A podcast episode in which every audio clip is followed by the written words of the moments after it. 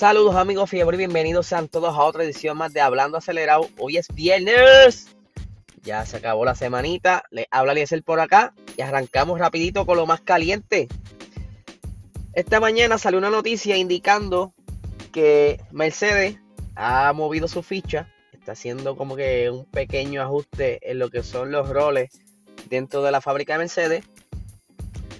Y nos indica que James Allison yo diría que el ingeniero estrella de Mercedes va a estar dejando su posición y va durante los próximos meses ya no va a estar haciendo esos roles aparente y alegadamente porque ¿verdad? lo van a dedicar a lo que será el desarrollo del, del Mercedes para el 2022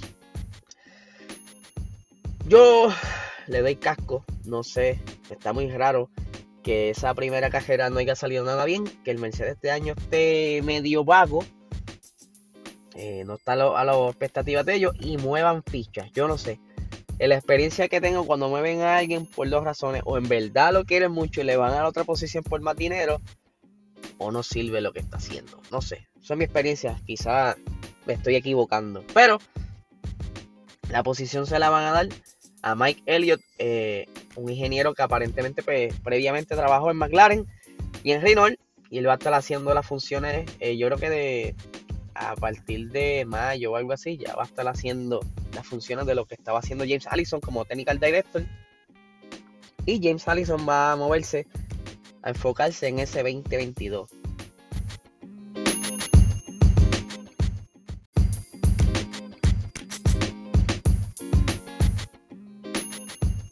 Por otra parte, Daniel Ricciardo está bien molesto con la prensa. Él dice que son unos idiotas. Él añadió un prefijo a esa palabra, pero no la quiero mencionar por aquí. Quiero mantenerme limpio. Así que eh, está bien molesto. Él dice que últimamente están haciendo énfasis a, a lo que no debieran hacer énfasis los medios.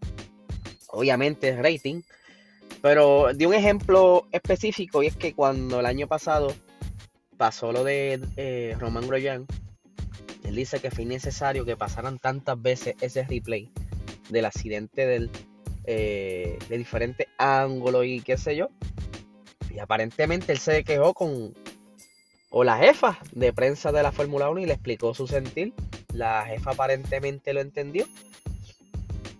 Pero que él dice que ¿verdad? Que él espera que, hello, hay cosas mejores durante la temporada y tengan que estarle haciendo el énfasis a eso. ¿Por qué? Porque él dice que él vio un video eh, que salían los 10 mejores momentos de la temporada pasada y 8 de ellos eran accidentes. Él dice, mira, mano, este, hubieron buenos momentos, buenos overtakes, buenas batallas y tienes que estar poniendo los accidentes porque siempre lo vuelvo estaba bien molesto, de verdad, en esa entrevista. Y también estaba hablando sobre Drive to Survive, que a él le gusta mucho. Él, menciona que en esa primera temporada, luego que salió esa temporada, él viajó a los Estados Unidos y que los reconocía mucho, donde quiera que se paraba los reconocían y él da gracias a, la exposición ¿verdad? que tuvo en, esa, en, esa, en ese primer season pero que luego ya para el segundo season, como que no le gustó la supuesta rivalidad que le pusieron con Carlos Sainz, porque él dice que, mira, este, como que le añadieron de más porque yo no tengo ningún problema con él. somos, somos, ¿verdad? Este, pilotos y que la, en la pista competimos, pero yo no tengo nada en contra de él. Es verdad que se viste como un viejo de 60 años, pero estoy cool con él. Esas fueron las palabras de él. Él dice que Carlos Sainz se viste como un hombre de 60 años.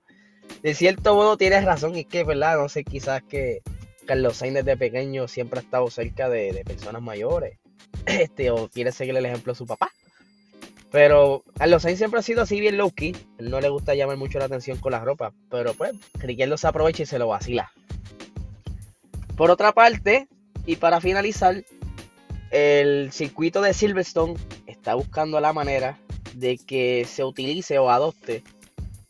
Lo que recientemente estaban hablando en las noticias, que para viajar vas a necesitar quizás alguna prueba que estuviste vacunado, en adición a una prueba de negativo a COVID, pues están empujando esa iniciativa eh, para las carreras de Silverstone que va a ser en el mes de julio, para entonces ellos poder eh, cumplir con la meta que es tener el, creo que es el 10.000 personas o el 25% de la capacidad eh, para comenzar entonces a recibir ya los fanáticos porque como ustedes saben en muchas otras categorías de deporte, en soccer y en, en otros lugares, el fanático es número uno en cuestión de ingresos de, ¿verdad?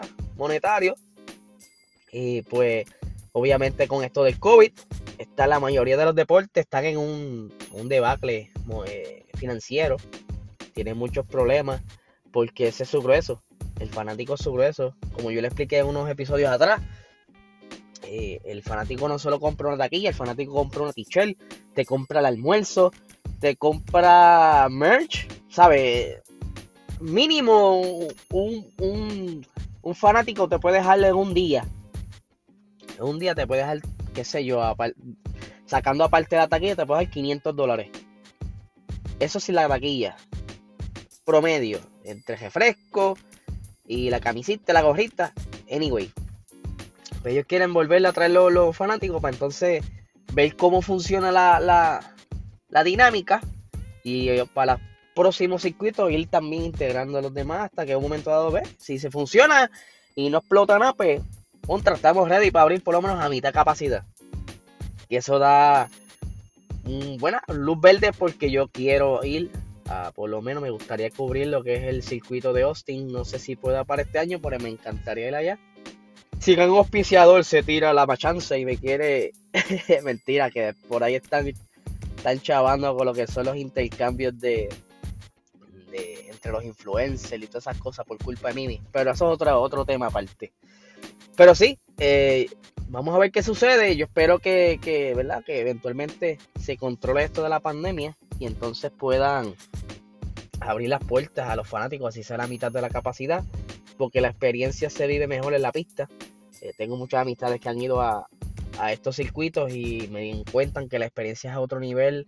El sonido de los carros, a pesar de que un 6 cilindros, se sienten súper brutales. Este, la, ¿verdad? La, ver esos carros, si estás en una curva, ver cómo llegan y cómo aceleran, eh, es otra experiencia, de verdad. Es bien diferente a la que es verlo por la televisión. Pero nada, vamos a ver qué sucede. Así que yo les deseo un buen fin de semana y que la pasen cool. Espérate, antes que se me olvide, que ya, la, iba a meter las patas. Eh, durante la noche de hoy tenemos el episodio, el sexto episodio de Box Talk. Vamos a estar en vivo a las 7 y media de la noche, así que dense la vuelta. A las 8 de la noche vamos a abrirle el espacio para invitar a una persona para que esté con nosotros y de su opinión. En adición vamos a estar diciendo eh, el ganador de la trivia. Son 25 pesitos eh, en una gift la que ellos deseen. Si quieren la gift de, de donde quieran, se la vamos a conseguir.